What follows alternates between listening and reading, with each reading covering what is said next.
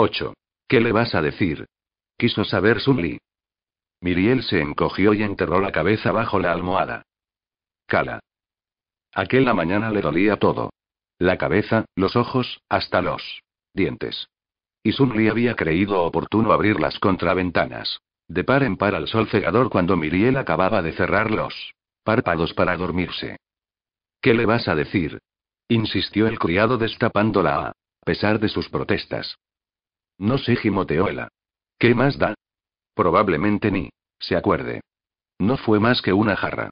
Quizá así Sun Lila dejara en paz y pudiera volver a dormirse.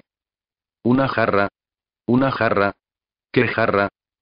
Dios, Sumli sonaba como una galina. Una galina chilona y pesada.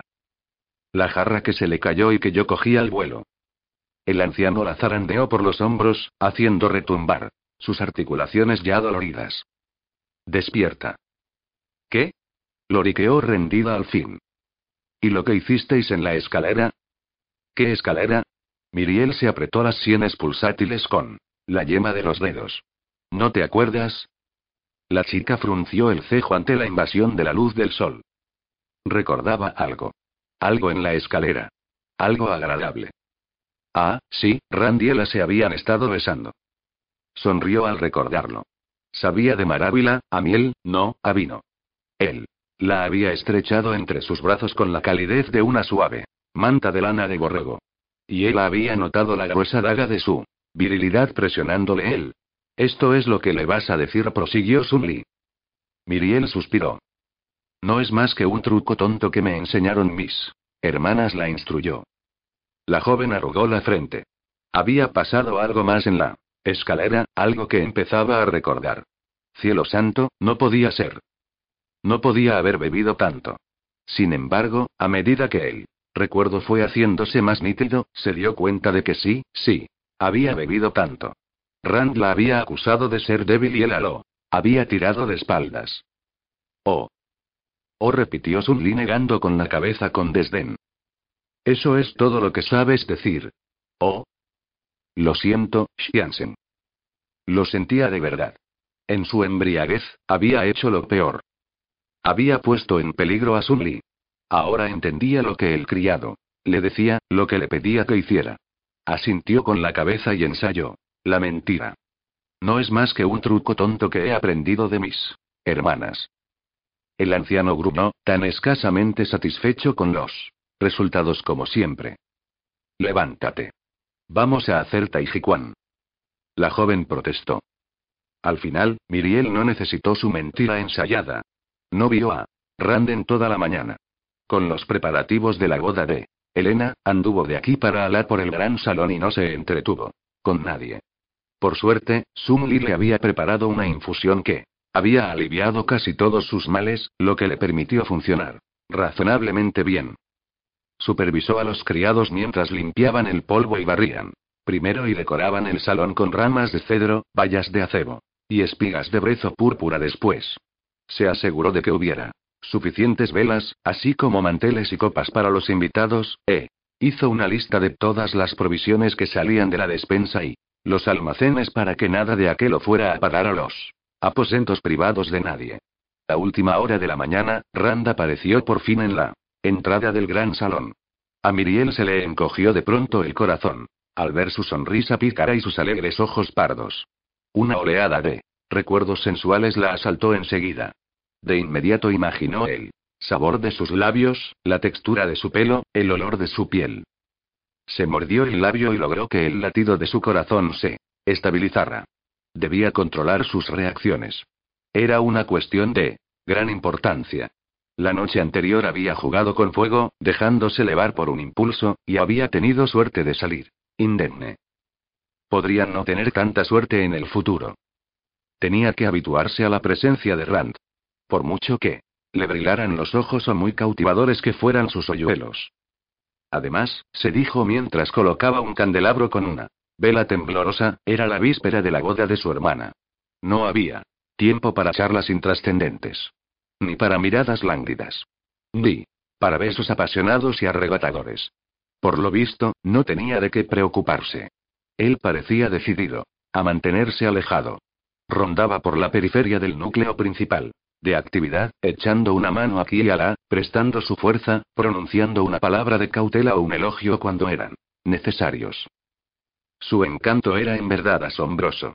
El muy sinvergüenza, en un solo día había logrado hacerse un sitio en el tapiz humano de Rivenloch, como lo habría hecho un pretendiente sincero. O un zorro astuto. Lo que lo convertía en muy peligroso para las personas. Confiadas, gente como la criada que en aquel mismo instante era presa de una risita tonta a causa de la reverencia exageradamente galante de Rand. Miriel frunció los ojos y se sacudió el polvo de las manos. Había llegado el momento de intervenir. No podía permitir que las criadas de lengua suelta fueran cayendo rendidas a sus pies. Ah, saber qué secretos podían revelarle. Pero justo entonces, los guardias anunciaron la legada de los primeros invitados a la boda, que iban a pasar la noche en el castillo, y Miriel tuvo que darles la bienvenida. Se aseguró de que se llevaran sus caballos a los establos, encargó que se les preparara un refrigerio y los invitó a que se acomodasen junto al fuego. Siempre era él a la que se ocupaba de esos quehaceres, porque era la más simpática de las hermanas. Pasó casi una hora hasta que volvió a distinguir a Rand en el gran salón y, cuando vio con quién conversaba, sintió una repentina punzada de dolor, aguda y desagradable, en el pecho. Lucky. Campbell. Lucky era un problema. Tenía más pecho de lo que le convenía. Y, por lo visto, no lograba evitar que sus gemelas desbordaran el escote de sus vestidos.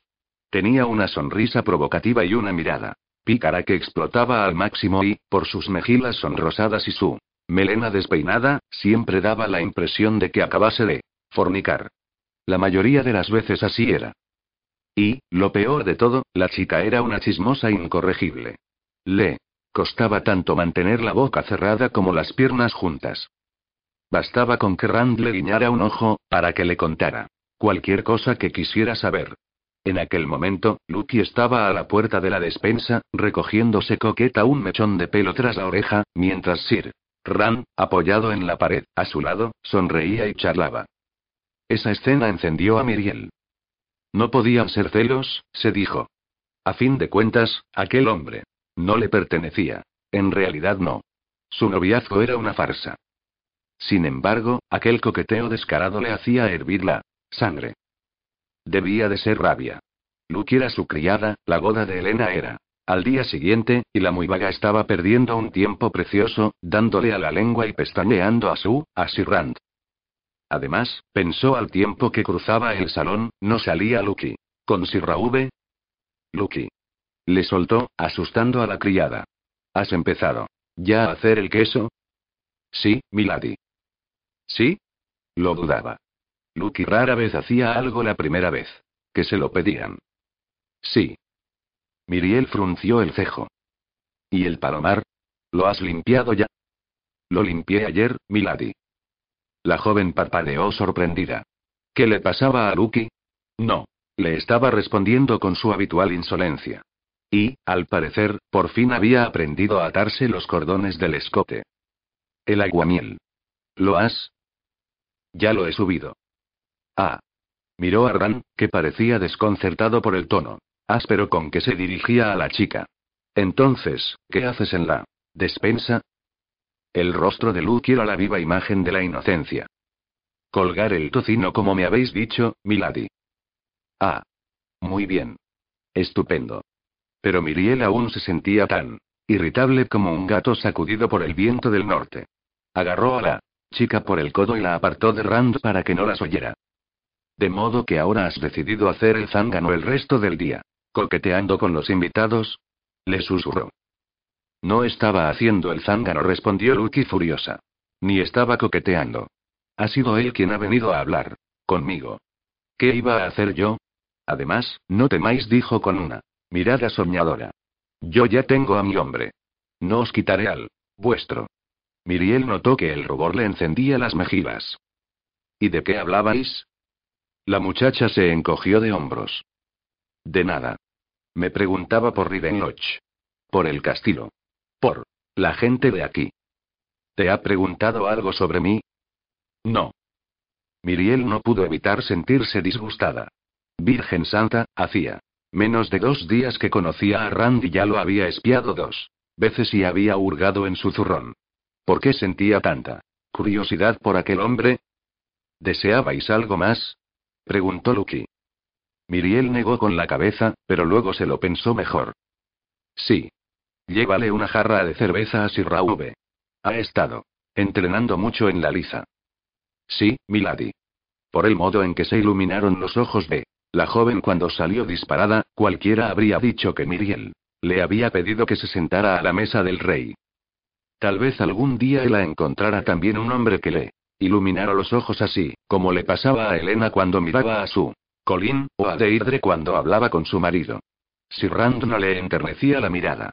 No, le provocaba otras. Emociones completamente distintas. Sospecha. Diversión. Irritación. Y un deseo inexplicable. Temblando al recordar sus besos, se volvió para ver a dónde había ido su agradable aunque inoportuno pretendiente. Ali estaba, subiendo la escalera de la bodega. Y no estaba solo. Se dirigía, camino de la puerta, con un saco de avena al hombro, y escoltado. No por una sino por dos criadas risueñas. Miriel notó cómo se le erizaba el velo de la nuca. ¿Qué demonios se proponía el muy sinvergüenza? Pretendía coquetear con todas las mujeres de Rivenloch antes del anochecer. Le daba igual. Y se repetía esas palabras una y otra vez hasta que se las creyera. Su único interés en Sirrand era averiguar qué hacía en él castillo, para lo cual se proponía informarse de lo que había estado hablando con las mujeres de Rivenloch. En cuanto lo supiera, se desharía de él como de un plato viejo. 9. Cuando en la mañana de la boda cantó el galo y el sol naciente, empezó a pintar de plata la hierba escarchada, Rand se encontró, paseando nervioso por el patio húmedo, delante de la capila, vestido de galas que Sir Colin le había prestado, y tan absorto en sus pensamientos como el novio en los suyos. ¿Dónde estaba Miriel? Casi todos los demás habitantes del castillo se habían congregado ya para la ceremonia. La joven. Debería estar allí. Se abrió la puerta principal y Rand se detuvo para examinar el variopinto grupo de invitados que pasaban en tropel por la entrada. Eran vecinos de Rivenloch. Quizá alguno pudiera proporcionarle información útil sobre la sombra. El día anterior, creía haber hablado ya con casi todos los que vivían en el castillo. Entre el tiempo que había pasado echando una mano en el gran salón por la mañana y el que había invertido, ayudando en la perrera, el palomar, las cuadras, los establos y la armería por la tarde, había logrado intercambiar al menos unas palabras con todos y cada uno de las varias decenas de criados, escoceses y normandos de la casa, y también con algunos de los nobles. Todos coincidían en que la sombra era un hombre menudo, que vestía de negro y que era rápido como el rayo, aunque pocos lo habían visto en realidad. El forajido no había herido de gravedad a nadie. Quizá eso explicase que se mostrasen reacios a perseguirlo. Si la sombra nunca había hecho daño ni robado a ninguno de ellos, ¿por qué iban a privarlo de su medio de vida? De hecho, de no haber oído el testimonio de varios señores, podría haber sospechado que la sombra no era más que una leyenda, como la de San Jorge y el dragón, o Beowulf. Parecía Poseer poderes que no podía atribuirse ningún mortal. Poco de lo que le habían contado ilustraba el verdadero carácter del forajido al que buscaba. Hasta que habló a solas con Lord Gelir la noche anterior. El anciano había estado rescatando recuerdos junto al fuego y Randle preguntó si había visto a la sombra. La mirada y la sonrisa del señor se habían teñido de picardía. Creo que todos lo hemos visto, le contestó enigmático. El forajido se encuentra entre nosotros. Sí, sí, lo tenemos delante de las narices. Luego rió disimuladamente, como de una broma privada. Por desgracia, fue todo lo que pudo sonsacarle. Después, Lord Gelir empezó a divagar y al poco se quedó dormido. Sin embargo, esas palabras le dieron a Rand la sensación de que la sombra no solo era un aliado de los habitantes de Rivenloch, sino que muy bien podía ser uno de ellos. Alguien menudo, ágil y rápido. La idea lo había tenido en vela toda la noche, pensando en las posibilidades. Pero lo que lo atormentaba sin parar, por absurdo que fuera y por más que tratara de quitárselo de la cabeza, era que él conocía bastante bien a una persona menuda, ágil y rápida. Suspirando por enésima vez, se rascó la nuca y siguió, paseando nervioso. Era un pensamiento absurdo y, sin embargo. Buenos días, oyó de pronto una voz justo detrás de él. Se dio un susto de muerte. Ignoraba cómo había conseguido. Miriel acercarse a él con tanto sigilo, pero cuando se volvió para reprenderla severamente, enmudeció, y sus sospechas sobre él se dispersaron como la cascarila del trigo en la brisa. Estaba tan bonita como una rosa. Iba ataviada con un vestido rojo oscuro de escote bajo que dejaba al descubierto su piel cremosa. Alrededor del cuello, un rubí pequeño colgaba de una cadena de plata, y pendía sobre su pecho, como tentándolo. Llenaba parte de su lustroso pelo recogido en un fantástico laberinto de diminutas trenzas mientras el resto le caía por la espalda en forma de tentadores rizos. Sin embargo, lo más hermoso de todo era el pícaro destelo de sus risueños ojos azules. Miriel sonrió satisfecha por el perverso deleite de haber asustado a Ran, y de haberse ocupado más de su apariencia, porque, sin duda, había dejado pasmado al pobre diablo. Él había recuperado el equilibrio de su ki aquella mañana con meditación y taijiquan, y ya estaba preparada para hacer frente al guapísimo bribón con las ideas claras y el corazón firme. No iba a permitir que Sir Rand de Morbroch perturbara su calma. Milady, estás, empezó él. Él arqueó una ceja. Iba a soltarle el típico cumplido. Insincero y demasiado melifluo. Eso es lo que haría un hombre que se fingiera un pretendiente. Y, a juzgar por lo acalorado de su Mirada al examinarla, incluso podía ser que lo dijera medio en serio. Se te ve descansada, decidió. Miriel frunció el cejo decepcionada. ¿Descansada? repitió. ¿No se le ocurría nada mejor? Quizá no fuera tan rubia como Deidre, ni tan voluptuosa como Elena, pero había tardado casi una hora solo en peinarse. Entonces detectó una chispa de malicia en los ojos de Rand. El muy sinvergüenza la estaba atormentando con deliberación. A pesar de sus propósitos, el pulso se le aceleró como si lo creyera, y se sorprendió esbozando una sonrisa que no pudo controlar. Maldito fresco. Quizá no fuera tan tramposo como ella, pero no se le daba mal del todo.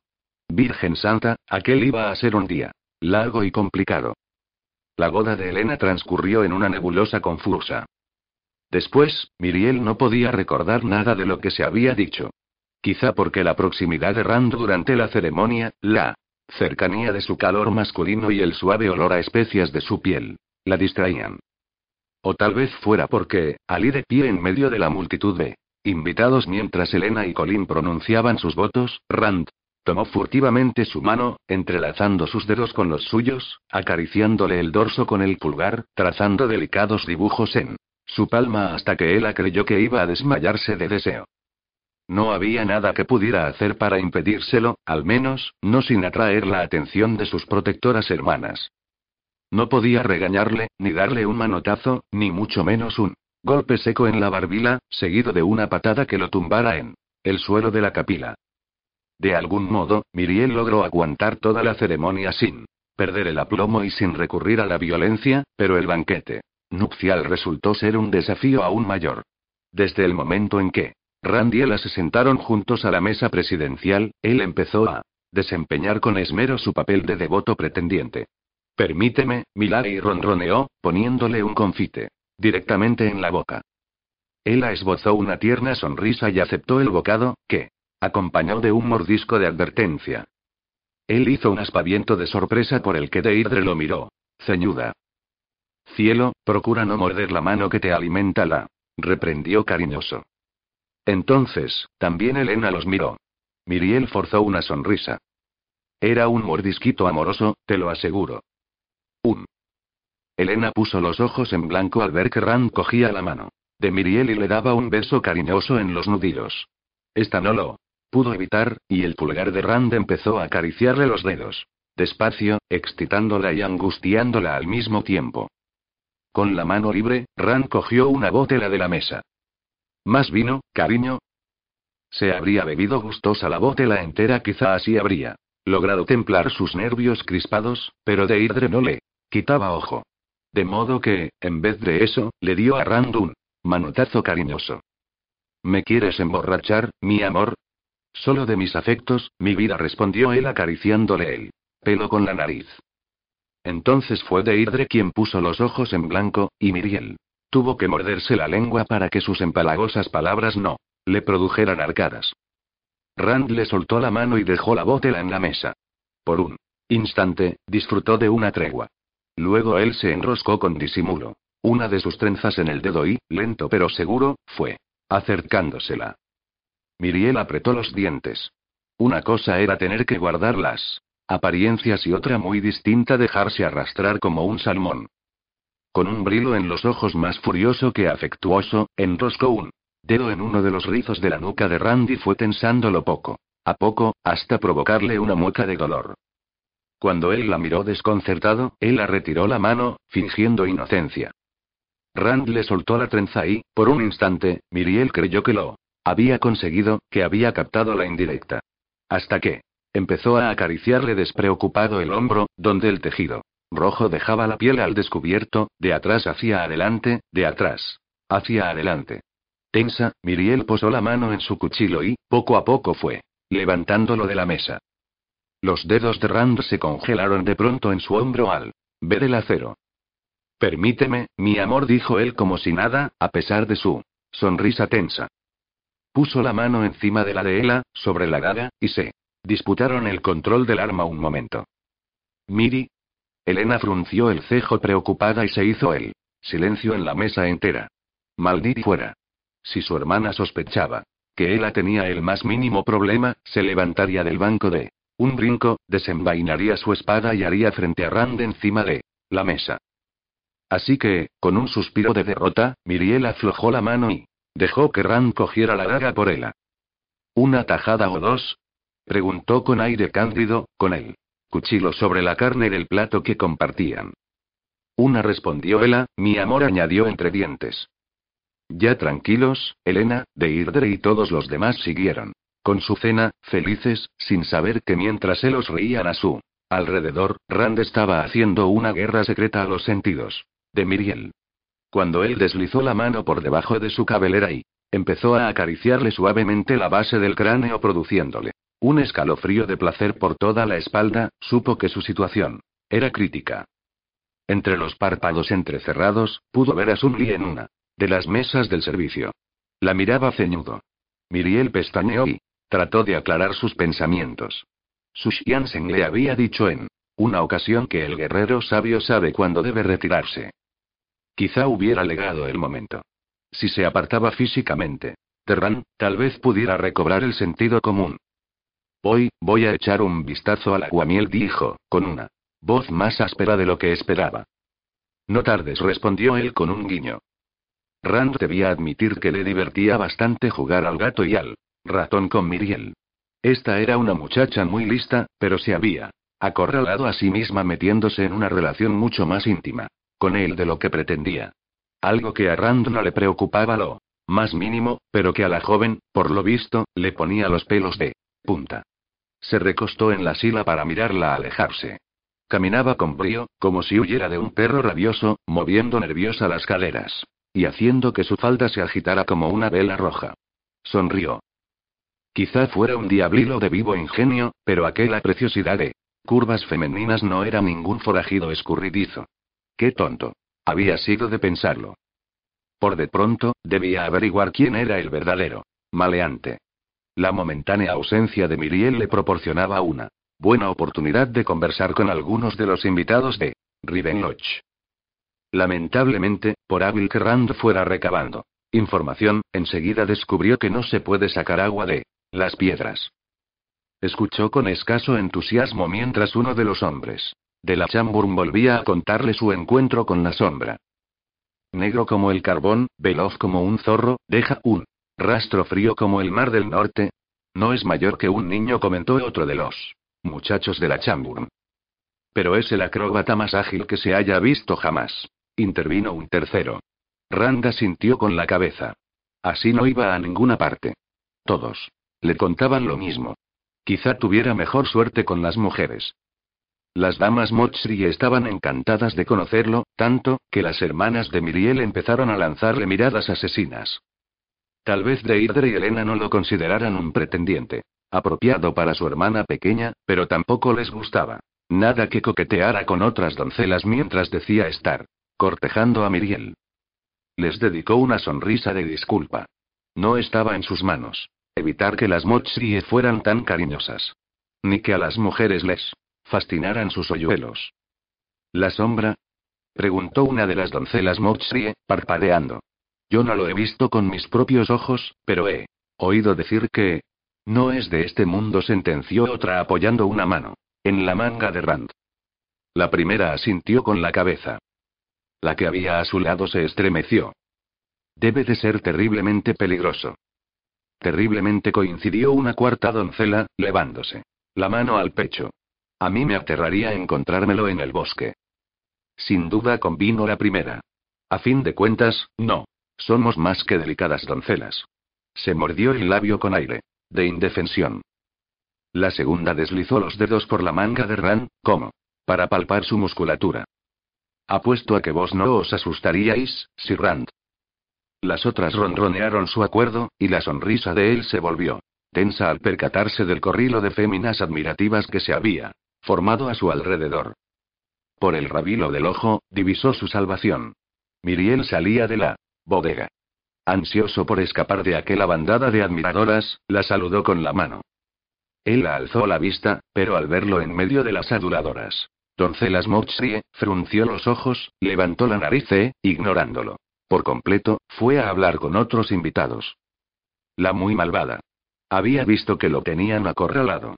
Una de las mujeres se le colgaba del brazo, otra le había cogido la mano, y hablaban todas a la vez y sin parar, envolviéndolo con sus palabras como si fueran tintas de seda.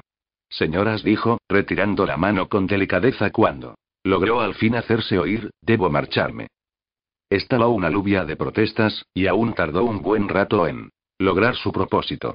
Al final, consiguió librarse de ellas, pero tuvo que prometer que las acompañaría a pasear por el bosque al día siguiente.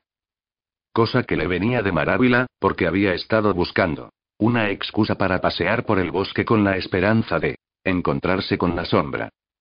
Satisfecho de su logro, pasó por delante de los perros y se detuvo un instante para rascarle a uno de ellos detrás de la oreja mientras veía a Miriel hacer la ronda de rigor por todo el salón. Se aseguró de que no había ninguna copa vacía y le revolvió las greñas a uno de los chiquilos pelirrojos de los Lachamburn. Le apretó la mano a una anciana marchita y empujó hacia adentro un plato que se tambaleaba al borde de la mesa, para evitar que se cayera. Ayudó a levantarse a una niña que había tropezado y se había hecho daño en la rodilla, luego se volvió para enderezar una guirnalda que colgaba de la pared. ¿Cómo podía haber pensado que ella era la sombra? Miriel. Era hogareña y familiar por naturaleza. E irresistible, decidió, dejando que su mirada recorriera lentamente su precioso trasero. Albergando pensamientos de dulce venganza por la emboscada anterior de ella, cruzó el salón tranquilamente, se le situó con sigilo detrás y la cogió por la cintura. Pero en lugar de un sobresalto femenino de agradable sorpresa, se ganó un fuerte Codazo instantáneo en las costillas que lo dobló por la mitad y lo dejó sin aliento. Oh. exclamó ella. Lo siento. ¿Estás bien? Rand tardó un poco en poder hablar. El golpe le había cortado la respiración. Dios, aquella mujer tenía buenos codos, y no estaba seguro de que sus disculpas fuesen auténticas. Le saldría un moratón, seguro, aunque no le hubiera legado a romper las costillas. Ha sido, sin querer, se excusó Miriel. Pues si aquello había sido sin querer, prefería no pensar en él. Daño que le habría hecho de haber sido queriendo. No, ha sido culpa mía, resopló él. No debería haberte asustado. Había olvidado lo rápida que eres. ¿A qué te refieres? A tus reflejos. ¿Mis reflejos? repitió casi con un chillido. Realmente. No sé de qué me hablas. Sumli siempre me dice que soy tan Torpe. Torpe. Ran contuvo la respiración mientras se masajeaba la zona magulada. El dolor remitió, y al final pudo enderezarse. A mí no me pareciste torpe la otra noche, cuando cazaste al vuelo mi jarra de vino. Se inclinó para susurrarle. Ni. Cuando me besaste después en la escalera. La joven se agarrotó y replicó indignada. No es más que un truco tonto que me enseñaron mis hermanas. ¿Lo de la jarra o el beso? preguntó él sonriente. Vio cómo se sonrojaba. Por todos los santos, ¿había algo más hermoso que el rubor de una doncella? Ninguno. Los dos. Rand rió entre dientes. Después, echando un vistazo al salón, para asegurarse de que no los estaba mirando nadie, le apartó un mechón de pelo de la cara. Entonces debo hablar con tus hermanas, mi amor. Puede. Que me proporcionen información muy valiosa. Miriel apartó la cabeza rechazando su gesto. Creí que ya habías hablado con ellas. Sus palabras. Sonaron bastante inocentes, pero parecía algo crispada cuando. Añadió. ¿No has hablado ya con casi todas las damas de Rivenloch, la Chamburn y Mochri en los dos últimos días? Vaya, vaya, ¿estás celosa? preguntó él un tanto, sorprendido. La mirada de la joven se tornó vidriosa y tierna, pero Rand pudo detectar un destelo de malicia en sus ojos, una chispa que, quizá otros hombres no percibieran. Ella desvió la atención hacia el pecho de él, y paseó coqueta los dedos por su túnica. Lo que pasa es que preferiría que hablaras conmigo. Rand estuvo a punto de soltar una carcajada, pero en cambio, entrecerró los ojos a modo de sensual aprobación y se acercó un poco más para susurrarle. ¿Y qué quieres que te diga? Miriel sacó un poquitín la lengua para humedecerse el labio inferior y él ansió de pronto poderle hacer lo mismo. La chica se encogió ligeramente de hombros. ¿Qué les has dicho a Elas? ¿A quiénes? Su atractivo empezaba a descentrarlo. A todas esas mujeres. Rand miró su tentadora boca, tan roja, tan húmeda, tan provocativa, y esbozó una sonrisa pícara. Les he dicho que estaba deseando acariciarte el pelo, posar mis labios en los tuyos, rodearte con mis brazos. No es cierto, respondió Miriel dándole un manotazo. Reprensor en el brazo. Apuesto a que no les has dicho ni una sola palabra de mí. Y tenía razón. No había preguntado por ella. ¿Por qué iba a hacerlo? Ya sabía que era hermosa, dulce, inteligente, deliciosa y un poco perversa. No necesitaba saber más. Además, iba tras la pista. De un peligroso forajido, no de una deseable coqueta. Sin embargo, que un hombre admitiera que pensaba en algo, más que en su amada cuando supuestamente la estaba cortejando, era un error de la peor clase. Claro que he hablado de ti, mi amor mintió. Estoy ansioso por saber todo lo que te concierne. ¿Cómo fue tu infancia? ¿Por dónde te gusta pasear? ¿Qué te gusta desayunar? ¿Cuál es tu color favorito? ¿Cuál es mi color favorito? repitió ella entrecerrando los ojos con picardía. Sin perder un segundo, Rand contestó. Espero que sea el castaño. ¿El castaño? Sí, confirmó él esbozando una sonrisa burlona, el color de mis ojos. Miriel resistió la tentación de protestar. A cambio, forzó una sonrisa meliflua y ronroneó. Ahora sí es mi color favorito. Maldito sinvergüenza, estaba desequilibrando su ki otra vez, y, de paso, trastornándole el juicio. Incluso mirándolo a los ojos, era incapaz de saber si decía la verdad o no. Probablemente, nunca. Hablase en serio, aunque la adoración que reflejaba su mirada parecía auténtica. ¿Estaba enamorado de verdad o solo era endemoniadamente listo? Era difícil de discernir. Sin embargo, si alguien podía llegar a desentrañar la verdad, esa era ella. Averiguaría lo que se traía entre manos, aunque para lograrlo tuviera que coquetear descaradamente. ¿Y el tuyo? preguntó con una seductora caída de ojos. ¿El mío? ¿Cuál es tu color favorito? Le diría que el azul, claro, el color de sus ojos. En cambio, la sorprendió mirándole los labios provocativo. Rojo pasión contestó. El corazón de Miriel se alborotó ante el recuerdo inesperado. De sus besos y, muy a su pesar, notó que se le encendían las mejillas. Maldito fuera. Aquello estaba resultando más complicado de lo que había previsto. Se encogió de hombros despreocupada. Las doncelas Mochrie tienen los labios color rojo pasión. Quizá por eso has congeniado con ellas. ¿Los tienen? preguntó él arqueando una ceja. No. Sabría decirte, porque no paran de moverlos. Miriel reprimió una sonrisa. Las mujeres Mochrie tenían fama de ser muy parlanchinas. ¿Y de qué es de lo que no paraban de hablar? preguntó. Él con fingida indiferencia.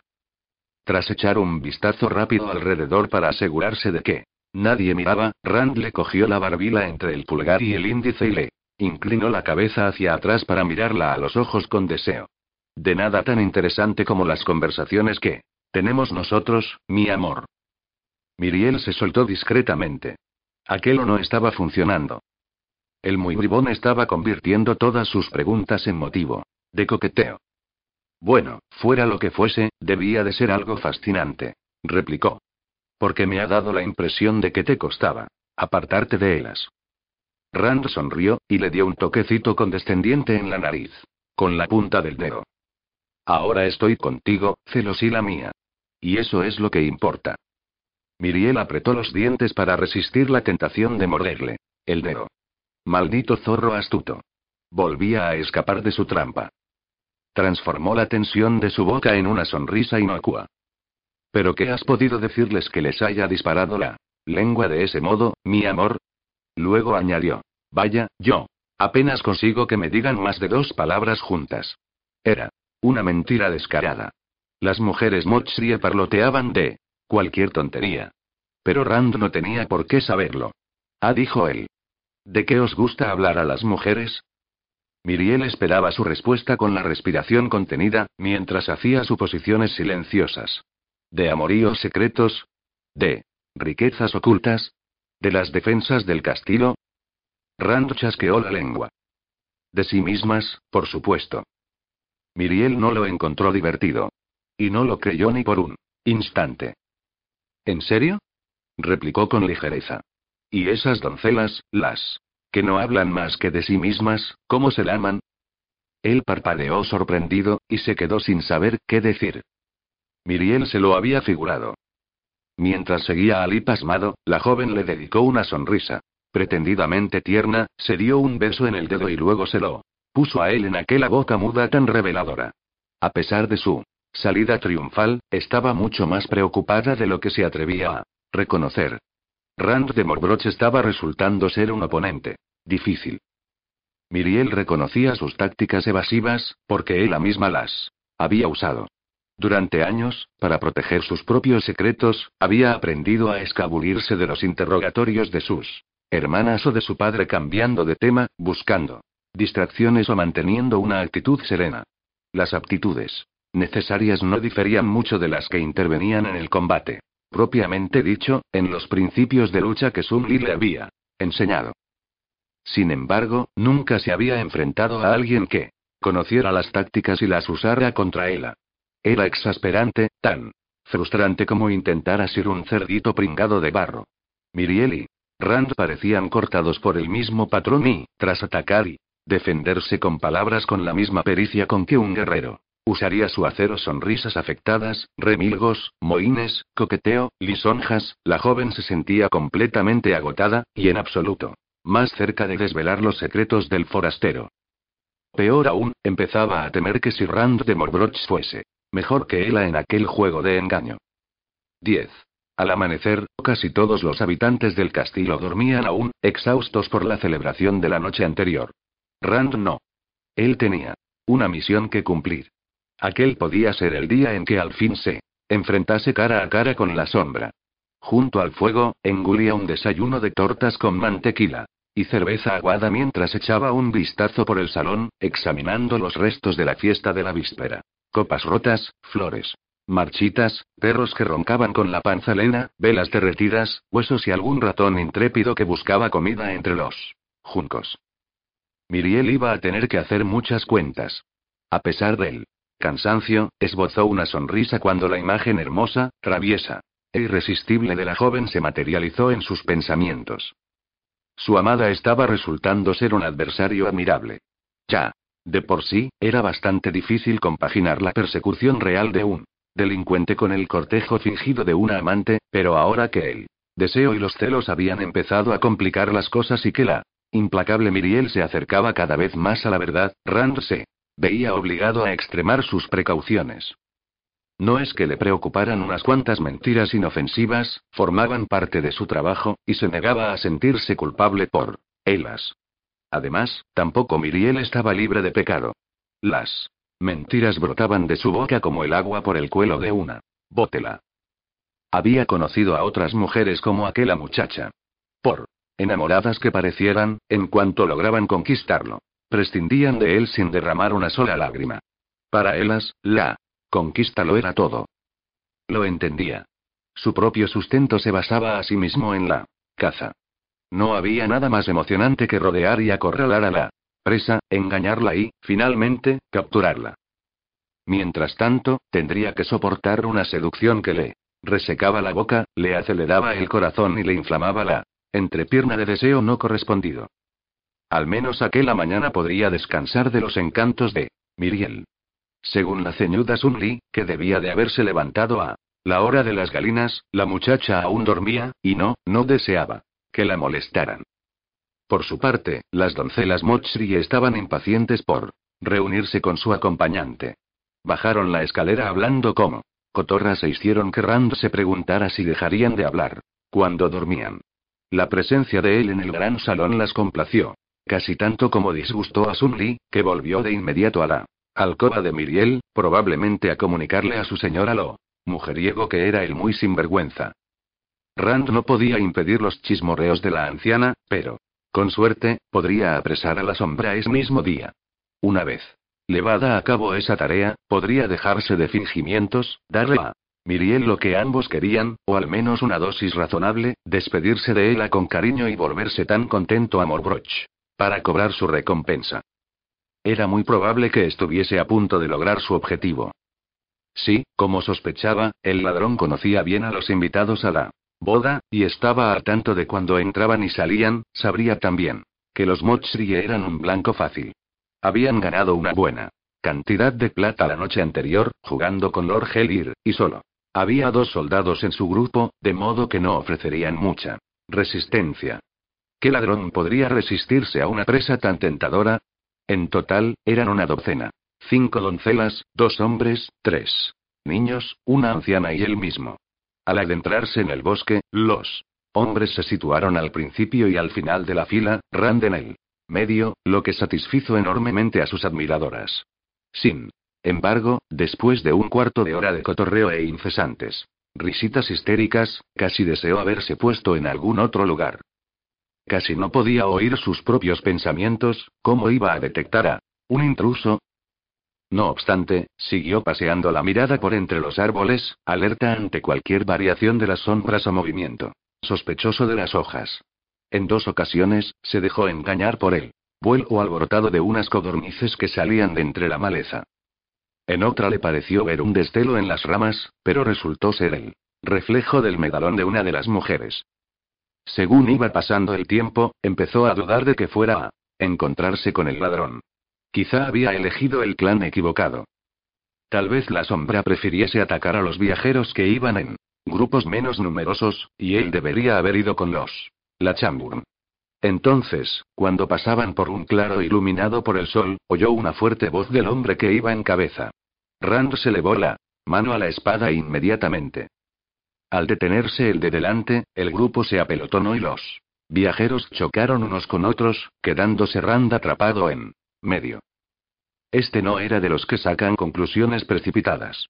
Aquel hombre podía haberse parado por cualquier cosa. Un jabalí, un Soldado inglés de avanzadila, una moneda de plata en el camino. Pero antes de que pudiese siquiera asomar la cabeza para ver qué tenían delante, un murmuro de temor reverencial recorrió la fila. De principio a fin como una ráfaga de viento frío. Es la sombra. Sombra. La sombra. Cuando Rand logró salir del apiñado grupo y desenvainar la espada, el hombre Mochria que iba en cabeza ya estaba tirado en el suelo, boca abajo. El joven bufó furioso. Por todos los santos. ¿Estaba muerto? No, los dedos del caído escarbaban débilmente el mantilo. Solo estaba aturdido. Y de pie a su lado, con la bolsa ya cortada y bien sujeta en su puño enguantado, estaba el forajido conocido como la sombra. Fiel a la leyenda, iba vestido todo de negro, desde los guantes. De piel flexible hasta las botas blandas, también de piel. Llevaba los brazos y las piernas envueltos en capas de tejido negro, que le rodeaban también la cabeza, dejando solo una estrecha ranura para la boca y dos más para los ojos. Encima de todo eso, levaba una especie de túnica ajustada, una prenda engañosa bajo la que podía ocultar multitud de armas. Pero a Rand no lo amedrentaba.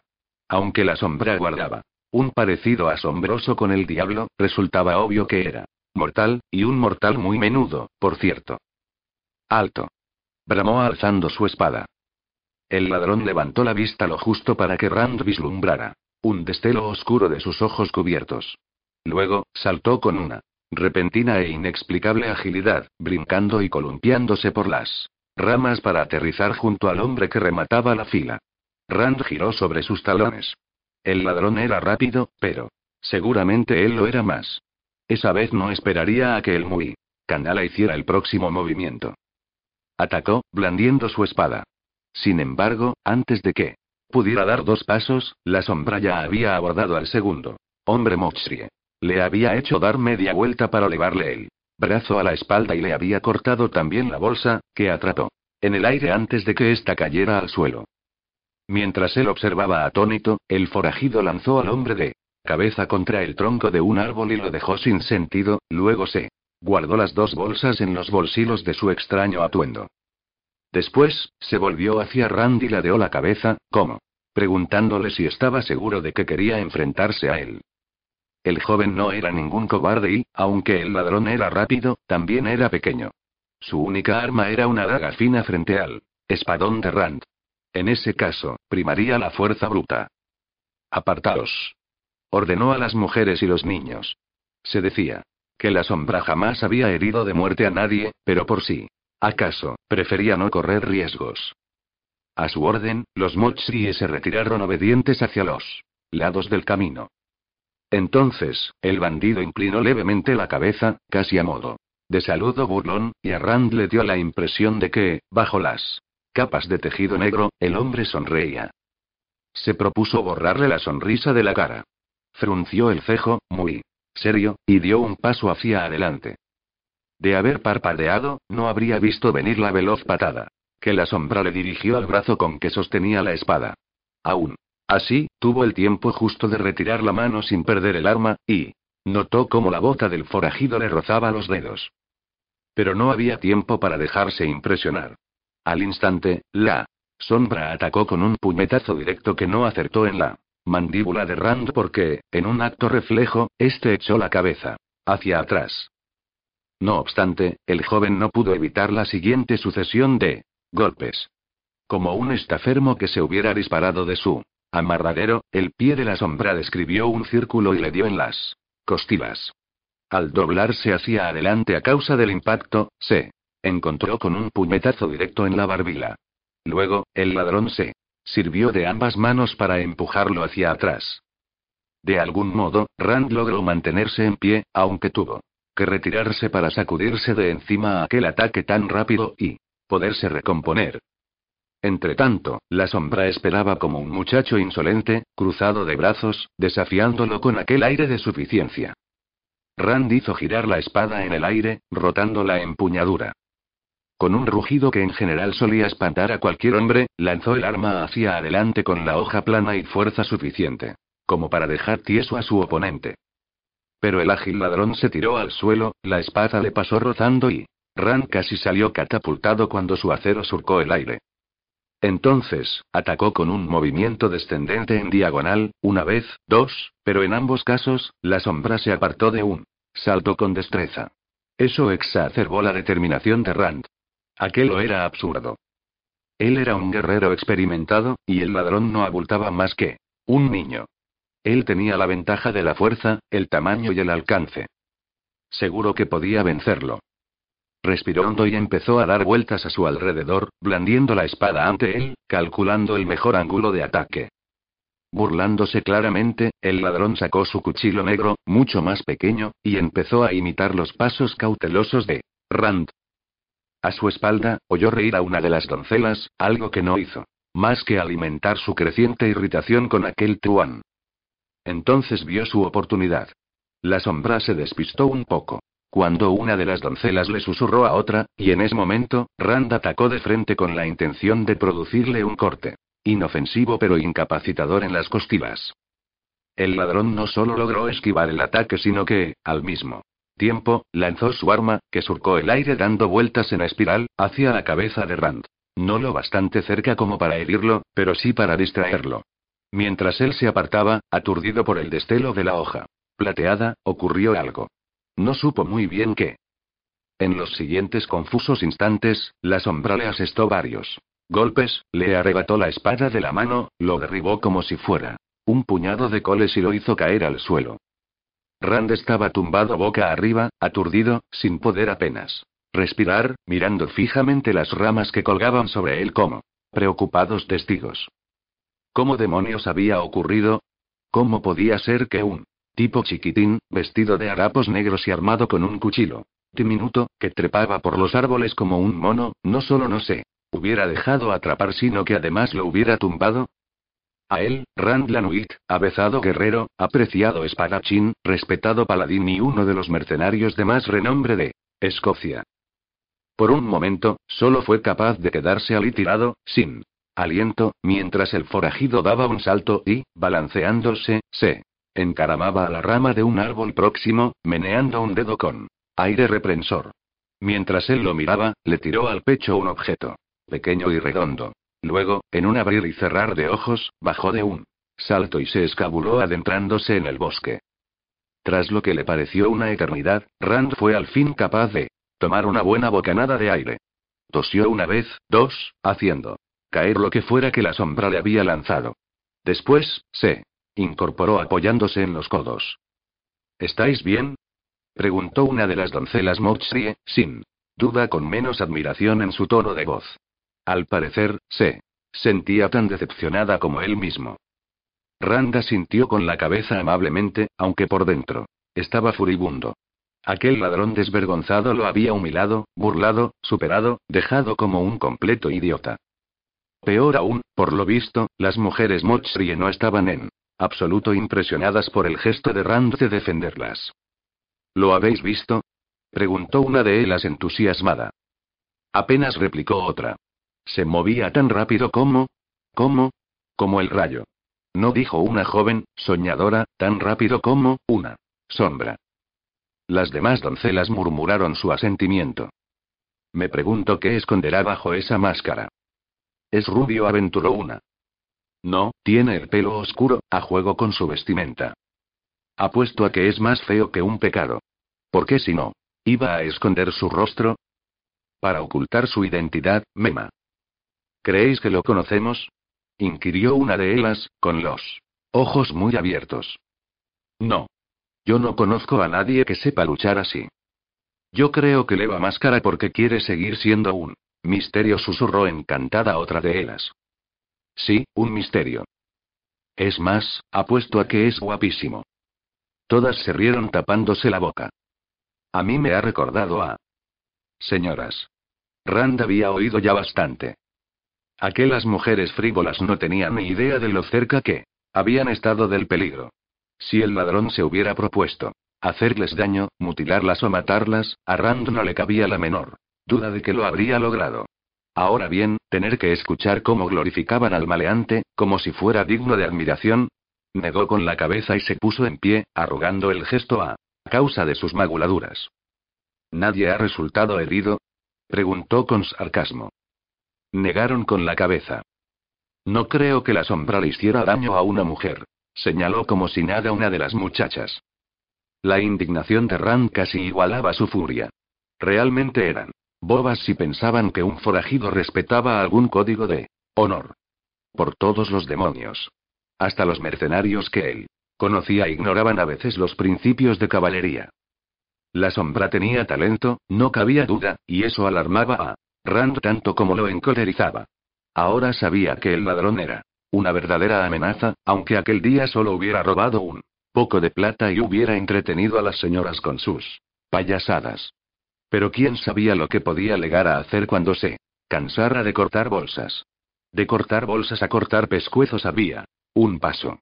Sí, decidió mientras los hombres Mochrie, aún atontados pero recuperándose, recobraban la conciencia y las armas, atraparía a Aquel malhechor. Ya no era una cuestión de recompensas. Era una cuestión de honor. Mirad. exclamó una de las doncelas. Esa es su Daga. Rand observó ceñudo cómo las damiselas se precipitaban a examinar el cuchillo clavado en el tronco de un roble. Acto seguido, empezaron a disputárselo como si se tratara del favor de un paladín. Rand las miraba espantado. Uno de los hombres Mochria le dio una palmada de consuelo. En el hombro. Al menos, vos habéis luchado con él. Negó con la cabeza. El tipo se mueve tan rápido que resulta casi imposible enfrentársele. Se les unió el segundo hombre. Sí, y tenéis suerte de que no os haya robado. Rand arrugó la frente mientras se palpaba la bolsa. Era cierto. La sombra no le había robado a él. Pero era porque se había defendido bien o porque al ladrón sencillamente le había dado. Igual. ¿Necesitáis dinero para legar a casa? preguntó Rand. El primero de los hombres negó con la cabeza. No, solo eran nuestras ganancias. ¿Ganancias? Sí respondió el segundo, las monedas que ganamos. Apostando anoche. Los hombres agradecieron a Rand su ofrecimiento y su admirable esfuerzo con la espada, pero la cabeza del joven ya estaba dándole vueltas a lo que habían dicho. Miró hacia el bosque, por donde el forajido había desaparecido. La sombra debía de estar relacionada de algún modo con Rivenloch. Alguien que había estado en el banquete nupcial la noche anterior, alguien que había apostado en la mesa de juego y, no satisfecho con sus pérdidas, había encontrado un modo de recuperar su dinero. Sería la sombra una especie de mercenario al servicio de alguno de los habitantes de Rivenloch. Resultaba difícil de imaginar. Los caballeros de Cameliard estaban muy bien considerados en los círculos caballerescos, y eran famosos por su honor y su lealtad. Y los hombres de Rivenloch con los que había hablado parecían demasiado orgullosos como para recurrir a prácticas tan turbias. Claro que Rand había visto de todo. En sus viajes, había estado en contacto con malhechores de la peor clase, hombres capaces de sonreír y darte una palmadita en el hombro al tiempo, que te clavaban un cuchillo en la espalda. Había visto a hombres, buenos y pacíficos, atormentados por algún acto de violencia contra sus seres queridos, pedir una clase de venganza que solo el diablo debería exigir. Rand tenía su límite en el asesinato a sangre fría. Se negaba a matar por dinero. Sin embargo, aunque le avergonzaba reconocerlo, y odiaba recordarlo, cuando era un mercenario joven y desesperado, en ocasiones había sido cómplice de ese tipo de venganza, y había puesto a los malhechores en manos de hombres. Así, haciendo la vista gorda y largándose mientras los otros reclamaban su pago en carne y, sin duda, se ganaban un sitio en el infierno. De ese modo, había aprendido que todos los hombres son falibles. Que el honor es frágil y la lealtad fugaz. Con la motivación adecuada, el héroe puede tornarse forajido en un abrir y cerrar de ojos. Era la avaricia motivo suficiente para que un hombre contratara a alguien como la sombra para que aterrorizara la región. Sin la menor duda. Y detenerlo era cosa de hombres como Rand.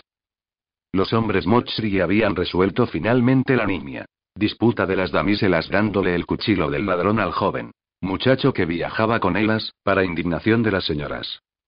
Pero en cuanto Rand se agachó para recoger su espada, las doncelas encontraron otro nuevo centro de interés. ¿Qué es eso? Una de las jóvenes señaló un objeto brillante que centeleaba en el suelo, al lado de Rand. Es mío, aseguró una de las otras. Yo lo he visto primero. No, no es cierto. Lo he. Señoras. Solo la curiosidad superaba la irritación de Rand, que cogió el objeto antes de que empezaran a pelearse por quedárselo. Era una moneda de plata. ¿Es eso lo que os ha tirado la sombra? dijo una de las doncelas entre aspavientos. Rand frunció el cejo. Debía de ser. ¿Pero por qué? Puede que sea una prenda de honor, aventuró uno de los soldados. Os ha pagado por ofrecerle un buen combate. Qué romántico. Suspiró una de las mujeres. Sabía que era todo un caballero, declaró otra.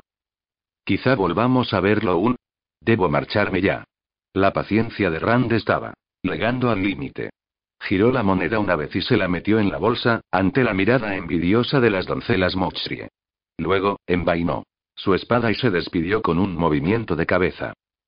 Tenía previsto volver a entrenar en la liza aquel mismo día, meterse de leno entre los hombres de Rivenloch, ganarse su camaradería, hacerse digno de su confianza. Aquella noche se uniría a las apuestas y vigilaría de cerca a los jugadores. Y procuraría no distraerse con la arrebatadora muchacha que no dejaba de colarse en sus pensamientos. 11. Miriel estaba terminando las cuentas en su escritorio cuando Sun Lee se le acercó por la espalda con un desayuno tardío de tortas y mantequilla. Parece que tu pretendiente tiene mucho más talento del que ha querido demostrar. La joven se puso tensa, pero no apartó la vista de los libros. De cuentas. Se crispaba cuando Sun Lee hablaba de Sirrand. Era obvio que lo detestaba y que haría lo que fuera por deshacerse de él. Pero Miriel no quería perderlo todavía de vista, al menos, no. Hasta que descubriera sus intenciones. ¿Talento? Es bastante hábil con la espada. Miriel tragó saliva. Sumli tenía razón. Ah, ¿sí? Se encogió de hombros y mojó la pluma en él. Tintero para escribir la última cifra de la página. Quizás sus aptitudes estén mejorando gracias a que Pagan ha estado entrenando con él. Pagan es un buen maestro.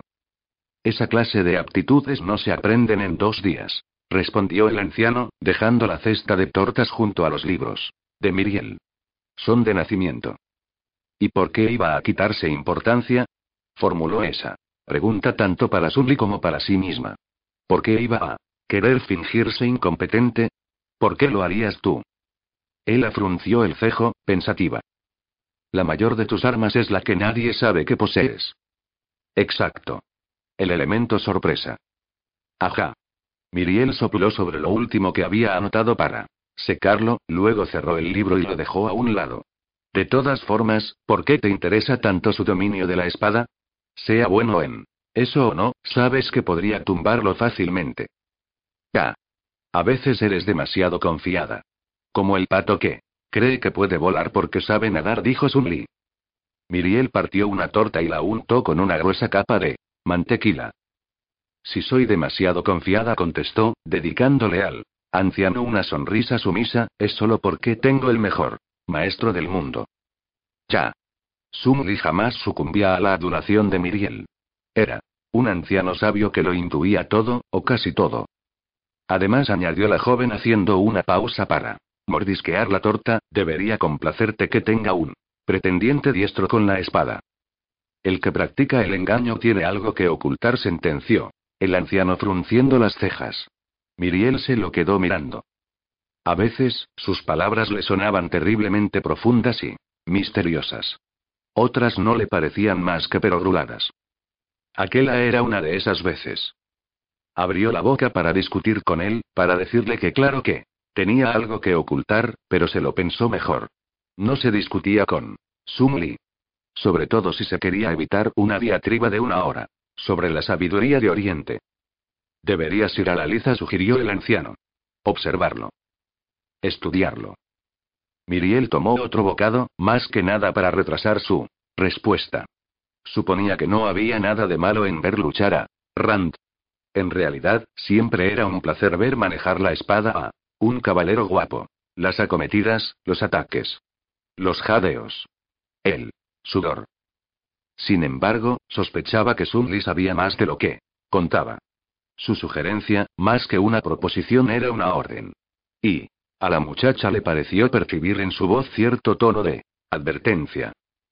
Muy bien, Xiansen concedió, si insistes, al final, se alegró de haber dedicado una hora a observar. Desde la bala de la liza mientras Pagan ponía a prueba a Rand. Imaginaba que la simpatía de Rand mientras entrenaba con los Hombres de Rivenloch era tan intencionada como su ineptitud con él. Acero. Pero ganarse a la gente se le daba muy bien, casi tan bien. Como a Ella. Debía admirar su talento. Fingía gran interés por los consejos de Pagan, imitaba a la perfección los movimientos que Raúl le enseñaba, e incluso escuchaba las recomendaciones de Deidre sobre cómo sujetar la espada. Su manejo del acero había experimentado una mejora notable, que Miriel sabía tan calculada como todo lo demás. A fin de cuentas, nada halagaba más a un hombre, ni lo congraciaba más. Con otros, que una mejora constante fruto de la instrucción de estos. Miriel tomó nota de los golpes accidentados, de las estocadas. Demasiado largas, de los bloqueos lentos que terminaban bien por los pelos. Rand minimizaba intencionadamente su destreza. Sin duda era capaz de mayor fuerza y velocidad. Solo las contenía porque no. Tenía necesidad de usarlas en aquel momento. Deirdre se acercó a Miriel. Está mejorando. ¿Tú crees? La joven fingió un mohín. Elena me dijo, que luchaba como una niña. Viniendo de Elena, es un cumplido. Tendrías que haberla visto luchar cuando era una niña. Nada podía mantener a Elena alejada de la liza mucho tiempo, ni siquiera estar en la cama con su marido la mañana de su noche de bodas. Sus dos hermanas la vieron legar corriendo casi, sin aliento, y se abrazó a ellas. Miriel suspiró. ¿Crees que legará a lucharlo bastante bien como para protegerme? ¿Así que te gusta el guapetón? preguntó Elena con una sonrisa pícara. Su hermana menor volvió a mirar al campo de prácticas, donde Rand intercambiaba espadazos con Rauve. La verdad es que era un hombre atractivo, aunque fuera un mentiroso. Tenía espaldas anchas y fuertes, y un pecho amplio que se estrechaba en la cintura, donde le descansaba el cinturón. Sobre la cara le caían mechones de pelo oscuro, y le corrían el sudor mientras giraba y Atacaba con una energía aparentemente inagotable. Cuando Rauve puso fin al combate, el rostro del forastero se iluminó con una sonrisa de lo más resplandeciente, que dejó al descubierto unos dientes blanquísimos. Una oleada de deseo recorrió el cuerpo de Miriel y le alborotó el corazón. Dios, aquel sinvergüenza era más guapo de lo que debería estar permitido. Aún así, trató de mantener un tono uniforme mientras reconocía con voz ronca. Es atractivo. Y amable añadió Deirdre. Sí. Al menos fingía serlo, ayudando a los criados, hablando pacientemente con su padre. Y generoso aportó Elena. Ajá. ¿Generoso? Le había dado a Miriel su moneda de plata, pero probablemente lo había hecho para ganarse su afecto. También se había ofrecido a acompañar a las doncelas Mochrie. Aquella mañana, pero eso no había sido por generosidad, ni mucho menos. ¿Qué hombre no se ofrecería a acompañar a un grupo de mujeres adoradoras? Y valiente dijo Deirdre. Miriel la miró. ¿Valiente? ¿No te has enterado, Miri? En los ojos de su hermana. Brilló una chispa de repentino deleite, luego se enderezó para comunicarle las noticias. Tu pretendiente, Sir Rand de Morbroch, esta mañana ha desafiado nada menos que a la sombra. Miriel se elevó una mano al pecho. ¿Qué? No espetó Elena incrédula. Sí. Se comenta por todo el castillo. Deirdre arrugó la frente. ¿No te lo ha contado nadie, Miri? Ella se estrujó el escote del vestido. ¿No estará, no estará herido? Ah, no, no se apresuró a tranquilizarla Deirdre. Ya. Conoces a la sombra. Solo unos rasguños y el orgullo un poco maltrecho. Pero lo más interesante prosiguió acercándose para Susurrarles a las dos es que le ha dejado a nuestro visitante un tributo. ¿Uno de sus cuchillos? aventuró Miriel. No. Una moneda de plata.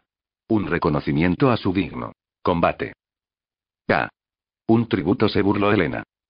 Miriel frunció el cejo. ¿Eso es lo que ha dicho? Deirdre asintió con la cabeza. Por lo visto, ha mantenido un considerable combate con él. Forajido. O eso dice él, puntualizó Elena con reservas. Dudo que exagere, lo defendió Deirdre. A fin de cuentas, había una docena de testigos. ¿Un tributo? Volvió a preguntar Miriel. Elena soltó una risita. Quizá haya sido su ineptitud lo que lo ha convertido en un desafío único para la sombra. ¿Ineptitud? La joven arqueó una ceja. Elena la ignoró y siguió bromeando con Deirdre. A lo mejor, a partir de ahora, deberíamos enviar a niños. Para que luchen con el ladrón, si es que es tan fácil. Él. Deirdre le dio un puñetazo reprensor en el hombro. Y señaló a Miriel con la cabeza de forma significativa. Pero esta no se ofendió. Lo que estaba era furiosa. Rand había conseguido convertir su payasada de aquella mañana en una hazaña de proporciones heroicas, aprovechando la ocasión para granjearse una gloria instantánea y congraciarse con los caballeros. Hasta su hermana mayor estaba convencida de que era todo un campeón. ¿Cómo demonios lo había hecho, el muy sinvergüenza? No lo decía en serio, Miri se disculpó Elena. Da. Igual que sepa luchar o no. Siempre nos tendrás a nosotras para protegerte.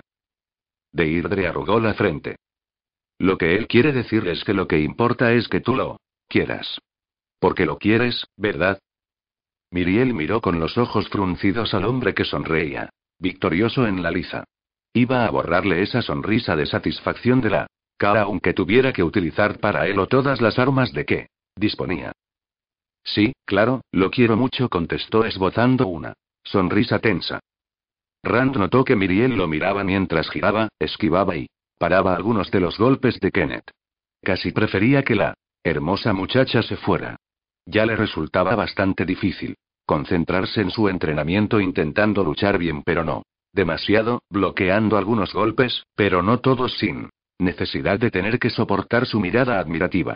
Por una parte, estaba deseando exhibirse delante de ella, mostrarle de lo que era capaz, porque casi todas las doncelas que habían sido testigo de su velocidad y su potencia se habían quedado prendadas.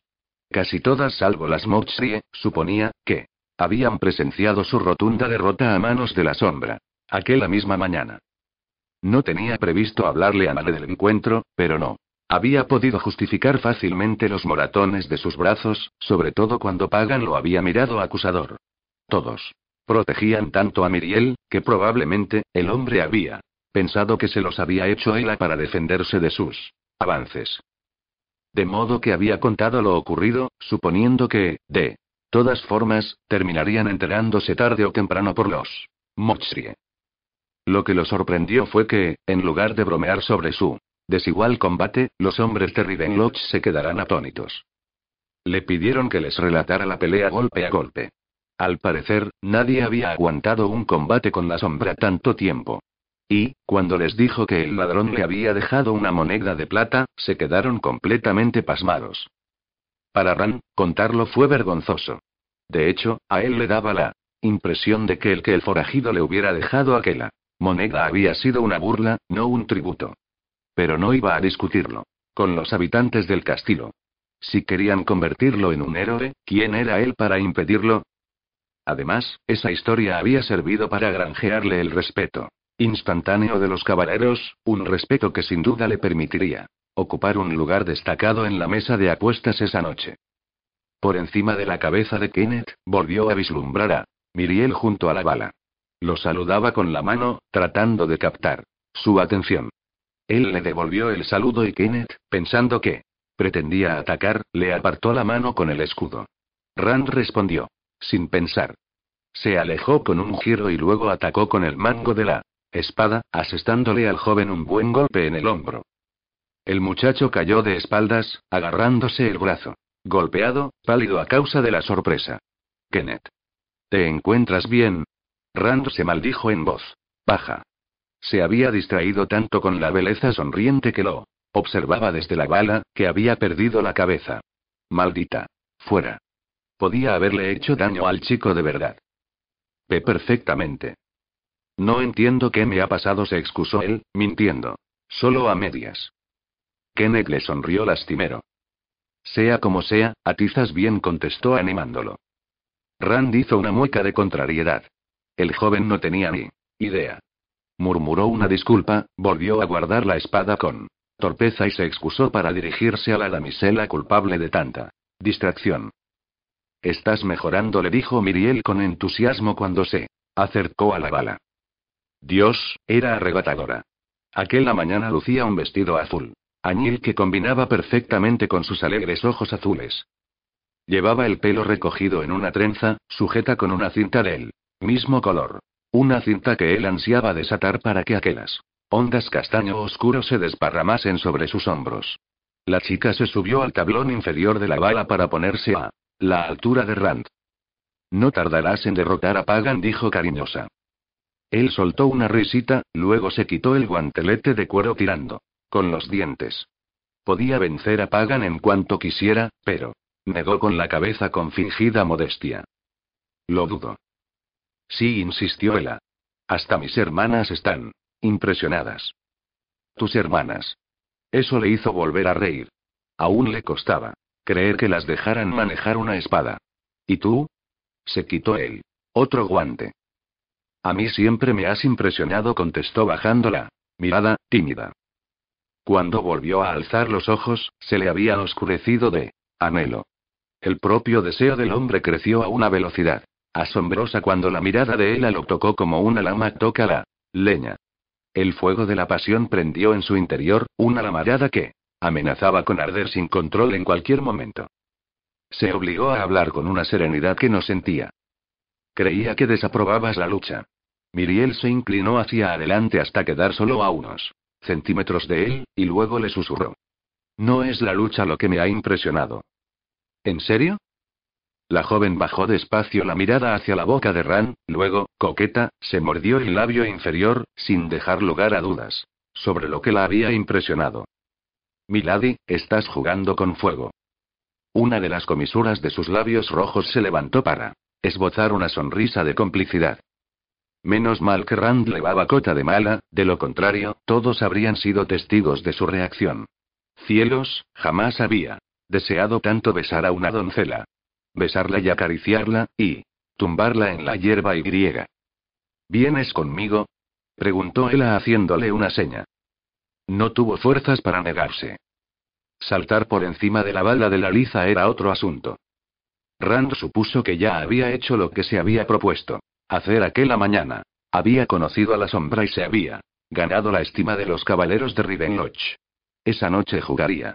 En la mesa de apuestas se investigaría más. Entretanto, tenía tiempo. De sobra para dedicarse a labores más gratificantes. Miriel entrelazó sus dedos con los de él. Debía de ser una Chica descarada de verdad, decidió Ran, si no le importaba que estuviese acalorado y sucio de la liza y, probablemente, apestara a cuero y a sudor.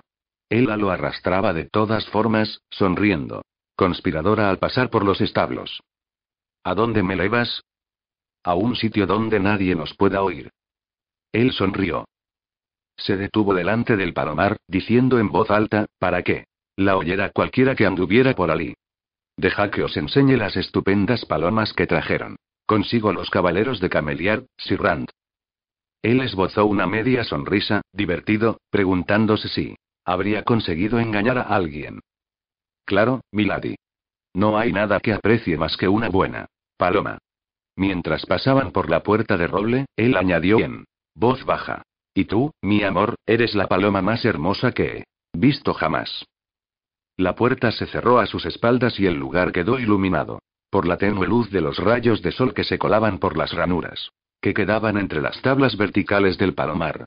Un sonido de arrulos recorría las hileras de palomas, y el dulce aroma de la paja fresca menguaba el olor, normalmente acre, de aquel sitio. Miriel no perdió el tiempo. Le acarició la pechera de la túnica. Y lo empujó despacio contra la puerta cerrada, mirándolo amorosa. A los ojos. Nunca he besado a un héroe, dijo, con la respiración entrecortada. ¿Un héroe? Sí, afirmó mientras subía las manos hasta sus hombros, como para calibrar la anchura de la espalda del hombre. Me han contado lo que has hecho. Ah, eso. No ha sido nada. No, no. Ha sido asombroso. Le deslizó los dedos por un lado del cuello. Todo el castillo lo comenta. Rand la rodeó con los brazos y ancló los dedos en la curva de sus nalgas.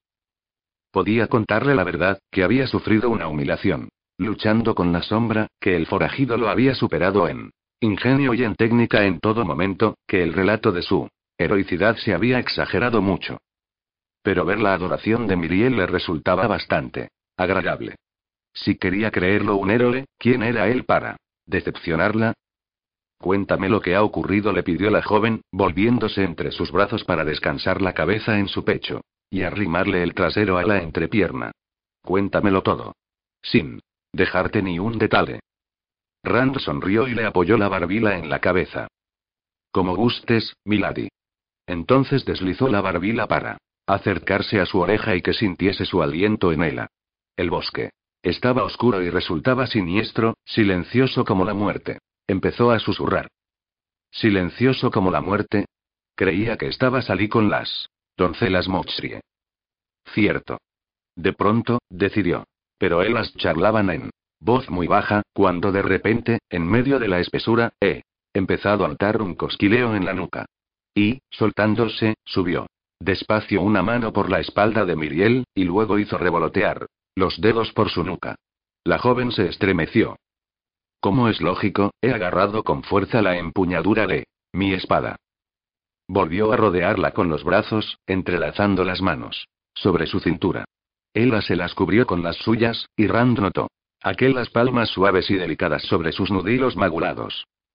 He mirado entre los árboles en busca de algún intruso, atento a la más mínima vibración de las hojas o curvatura de las ramas, pero no se oía nada. Ni siquiera los gorriones. De hecho, había gorriones, recordaba haberse preguntado. ¿Quiénes alborotaban más, si élos o las doncelas Mochrie? Pero. Negó con la cabeza. Los gorriones restarían dramatismo al relato. Era demasiado temprano para que los hubiera. ¿Y los? Ni ratones. Ni ardillas.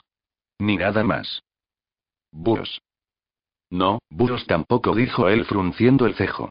¿Acaso se proponía estropearle la historia? Continúa. Ran carraspeó antes de proseguir. Tengo cierto instinto para el peligro, y ese instinto me ha dicho que nos seguían. Conteniendo la respiración, he ido avanzando muy despacio, paso a paso, agarrando con fuerza la empuñadura de mi espada hasta que, de pronto agitó las manos y asustó a la joven, que soltó un chillido. Allí estaba. Había aparecido en el camino surgido de la nada. La sombra. Miriel se volvió de nuevo entre sus brazos y lo miró con ojos aterrorizados. Ha debido de darte un susto de muerte. Él la miró absolutamente impasible. En momentos así, un hombre jamás se deja llevar por él. Pánico. Ella suspiró con admiración. ¿Qué aspecto tenía? ¿Es como lo describen? Iba vestido. ¿De negro? Sí, sí, negro como ala de cuervo, pequeño pero veloz, mortal como la parca. ¿Y qué has hecho? Primero, me he asegurado de que las mujeres y los niños estuvieran a salvo. Y entre tanto la sombra ha esperado pacientemente. Inquirió ella con curiosidad. Rand hizo una pausa.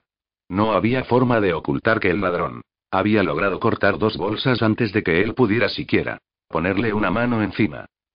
Mientras yo garantizaba su seguridad, dos hombres. Mochrie se enfrentaban con valentía al ladrón. Dos caballeros completamente armados contra un ladrón. Menudo. Él arrugó la frente. Por alguna razón, Miriel no lo estaba entendiendo. Un ladrón menudo pero asombrosamente esquivo. Ah, cuando he conseguido poner a salvo a los demás, él ya se había hecho con los hombres Moxrie. Él abrió mucho los ojos. Cielo santo. ¿Y los ha herido? ¿Mutilado? ¿Matado? Rand no sabía cómo, pero la chica estaba consiguiendo estropearle su relato heroico, estaba privándolo de toda su gloria. Les ha robado. Ah. La admiración de los ojos de Miriel empezaba a disminuir. ¿Estás segura de que quieres oír todo este parloteo? Preguntó él, explorando despacio sus hermosos rasgos con la mirada. Se me ocurren cosas mucho más agradables que hacer. Con la lengua. Los ojos de Ella se tornaron vidriosos y Rand la vio tragar. Saliva. Sin duda, sus palabras la habían afectado. Bésame la instó con un susurro.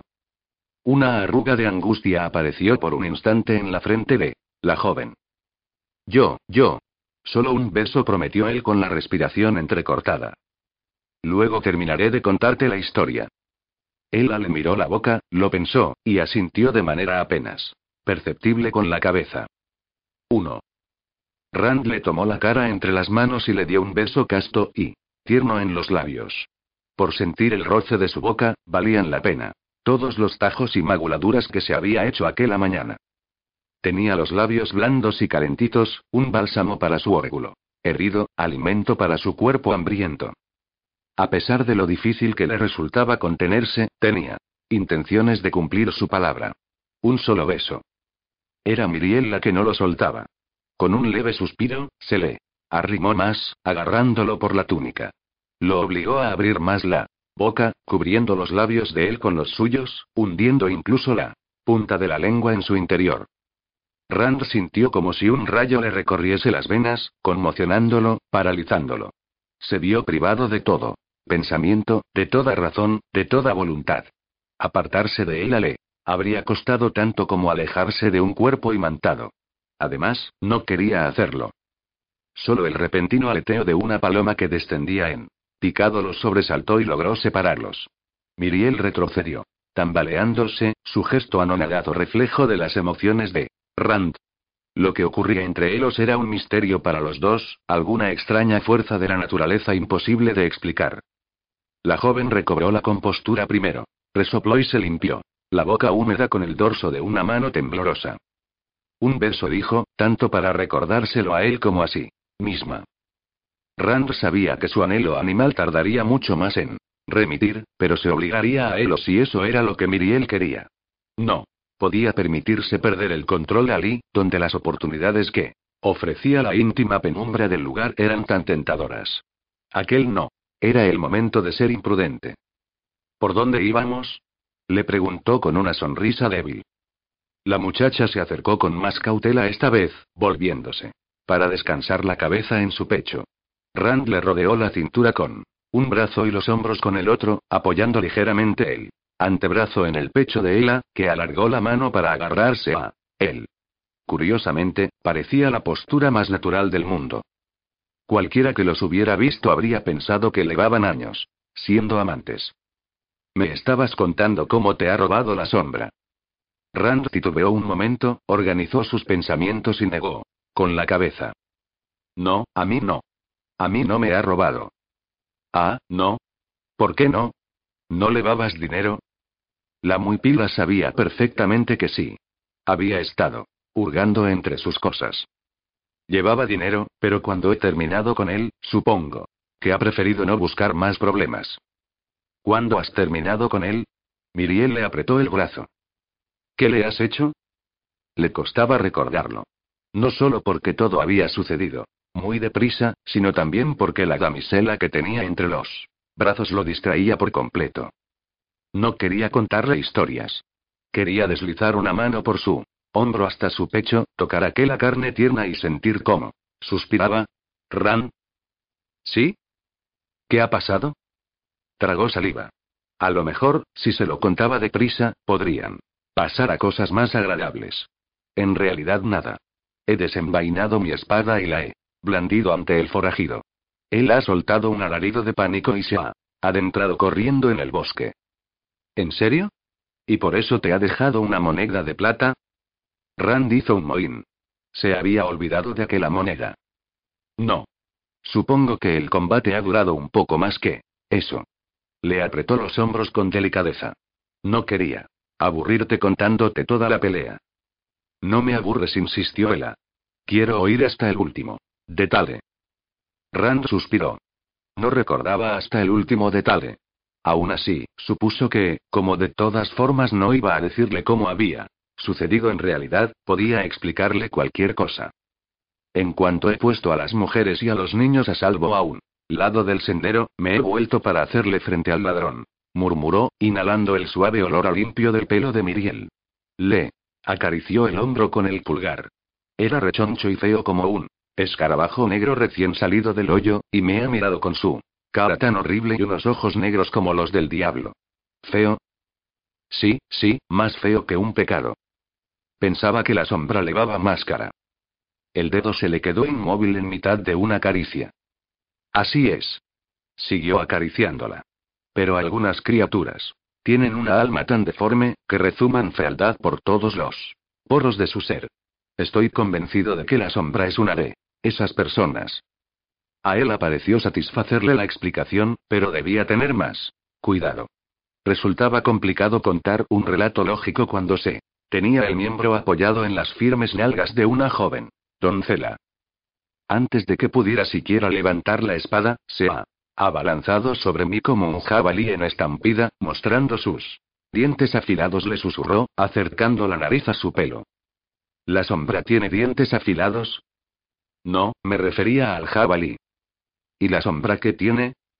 ¿A qué te refieres? ¿Una espada? ¿Una maza? ¿Un mayal? Lo agarró aún más fuerte, preparándose para lo peor. ¿Un martillo de guerra? Creo que más bien levaba uno de sus cuchillos, contestó. Él frunciendo el ceño. ¿Te refieres a una de esas dagas negras diminutas? No son tan diminutas. Son, son, bastante afiladas. Ajá. Continúa. Desconcertado, trató de retomar el hilo. fuera cual fuese el arma que levara, y era imposible verlo, que tenía escondido bajo su vestimenta de diablo, se movía a la velocidad del viento. Para demostrárselo, la hizo girar. Rápidamente entre sus brazos, la agarró por los hombros y la miró. Fijamente. Así. Miriel abrió mucho los ojos. ¿Te has asustado? Su mirada, como si tuviese vida propia, descendió entonces hasta la boca de él. Poco a poco, Rand vio aparecer el anhelo en la joven. El cuerpo de Rand respondió con una oleada de deseo que crecía con la inexorabilidad de una burbuja en aceite hirviendo. Miró con afán sus suculentos labios. Cómo ansiaba besar aquella boca cálida, deliciosa y vigorizante. ¿De qué me iba a asustar? Le susurró, sin pensar ya en la sombra. No es más que un inofensivo. No supo cómo sus bocas se encontraron. Sencillamente, se atrajeron como el imán atrae al hierro. Y, una vez que dio comienzo, el beso, él ya no quiso pararlo. Miriel sabía que se estaba ahogando. Notaba el remolino de deseo que la arrastraba a las profundidades de la pasión que la cubrían por completo. Aún así, no podía hacer nada para detenerla. Y tampoco quería. Aquel era el equilibrio que su cuerpo ansiaba, el equilibrio de Eseuki. Aunque la sensación le producía tanto vértigo como la primera vez que Sunli la había hecho colgarse cabeza abajo de la rama de un árbol, de algún modo le parecía que era algo que estaba bien. De pronto, le daba igual lo que Rand fuera, las habilidades que ocultara, las mentiras que dijese, la amenaza que pudiera suponer. Por cómo circulaba la sangre en sus venas, por cómo se notaba la piel, encendida de deseo, por cómo el corazón martileaba contra sus costilas, supo que aquel hombre era el que completaba su círculo, el yang de su yin. Logró agarrarlo por el cuello para acercárselo. Aún olía a sudor, a cuero y a cota de mala. El olor le resultaba innegablemente masculino, ajeno y embriagador.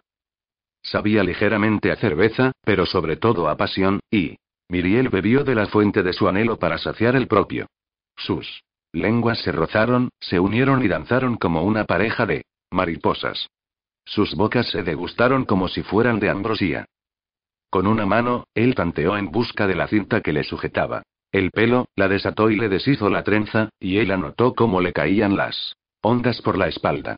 Luego, gimiendo en voz baja, Rand hundió los dedos en su melena sujetándole la nuca, acariciándosela despacio. Con las yemas de los dedos, hasta producirle un hormigueo en el cuero cabelludo. El torso de él era como un muro de piedra contra los pechos. Suaves de hela, y Miriel ansiaba quitarle la túnica y despojarlo de la cota de mala hasta llegar al hombre de carne y hueso que había debajo. Notó cómo le acariciaba la espalda del vestido y descendía por los desniveles de su columna mientras su otra mano se instalaba intrépida en su cadera. Cuando le agarró posesivo el trasero, ella gimió, pero no tuvo prisa en apartarlo de Ali. Al contrario, acomodó mejor sus caderas contra él para poder fundirse en aquel abrazo. Rand gimió entre sus labios y ese sonido produjo en Miriel un escalofrío de deseo, con su feminidad ya despierta. Cuando le rodeó el cuello hasta llegar a su escote y sus dedos revolotearon. Por su clavícula, los pezones empezaron a endurecérsele. Expectantes. La mano del hombre, instalada en su escote, fue deslizándose poco a poco hacia adentro hasta cogerle un pecho, levantando su peso con ternura sobre su palma. Las emociones de la joven se desbocaron y la sensación la hizo gemir, saboreando el éxtasis de sus caricias, ansiosa por apartar el tejido que los separaba, sedienta de más. Y él se lo dio.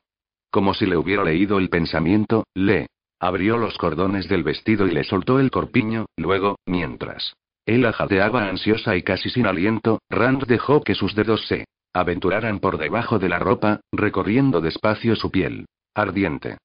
Cuando le tocó con la yema del dedo la sensible punta de un pecho, Miriel contuvo el aliento, envuelta en un intenso calor. Y, cuando la mano que él tenía sobre sus nalgas se curvó hacia abajo, para introducirse de repente por la ranura que las separaba, apenas pudo sostenerse en pie, de repente, todo se desvaneció salvo el deseo. Las palomas. El palomar. Sus inhibiciones. Rand era su meditación. Él era su centro. Quería unirse a él, fundirse con él, penetrar en su interior hasta que sus almas se mezclasen de forma inextricable. Pero intervino el destino. Cuando estaba a punto de desplomarse en una sensual rendición, el palomar se vio inundado de repente por una explosión de luz, intensa y cegadora, que hizo que se separasen violentamente. Hola. Era Sir V. Con una facilidad fruto de la práctica, Rand recolocó el vestido a Miriel y la situó a su espalda para protegerla. Sir V. Su voz reflejaba la aspereza propia de un deseo insatisfecho. Sirran. Aventuró este. Miriel, agitada y confusa, oculta detrás de él, intentó arreglarse un poco el pelo y el vestido. Luke, ¿eres tú? Preguntó el guerrero en voz baja, antes de que Rand pudiera responder. No es Luke, Raúl contestó este enseguida. Oh. Tras un incómodo silencio añadió. Iba a encontrarme aquí con ella. Pues no está aquí. Muy bien. Perdona. Siguió otro silencio prolongado y, al fin, Rand dijo. Adiós, Raúl. Oh. Sí. Cuando el hombre se fue, el corazón de Miriel ya casi se había recuperado del susto de su repentina presencia, pero la abrupta bofetada de sol había hecho algo más que asustarla, le había permitido contemplar su propia estupidez. Había perdido el juicio, el control, el equilibrio. Ignoraba cómo había logrado Rand hacerla creer que completaba su espíritu. Sin embargo, a la clara luz del día, a pesar de haber caído en las aguas profundas de la seducción, se dio cuenta de que todo había sido un espejismo. Temblando de humillación y de vergüenza, se anudó los cordones del corpiño, se sacudió el polvo de la falda y se dispuso a despedirse de él de inmediato. Al volverse, esperaba ver en el hombre un gesto de suficiencia, una ceja arqueada con complicidad o una sonrisa de satisfacción. A fin de cuentas, debía de creer que la tenía en el bote. Nada la había preparado para lo que se encontró cuando sus miradas se cruzaron. Los ojos de Rand brillaban con la suavidad de la luz de las velas, vidriosos de anhelo, tiernos y entregados. Sus orificios nasales aún estaban inflados a causa de la pasión, y tenía los labios entreabiertos e hinchados por los besos. Pero aquella dulce comprensión en su mirada la piló completamente por sorpresa. Miriel había fingido atracción desde que apenas era una niña. Siempre que necesitaba un favor de alguno de los hombres de Rivenloch, bajaba la vista, coqueta, se mordía el labio y sonreía. Recatadamente. Pero el gesto de Rand no era fingido. Estaba segura. Y era algo más que simple deseo. Una chispa de asombro iluminaba sus ojos, un asombro y un afecto imposibles de falsificar. Quizá Rand hubiera logrado hacerla sentirse indefensa de deseo, pero él le había acertado en pleno corazón.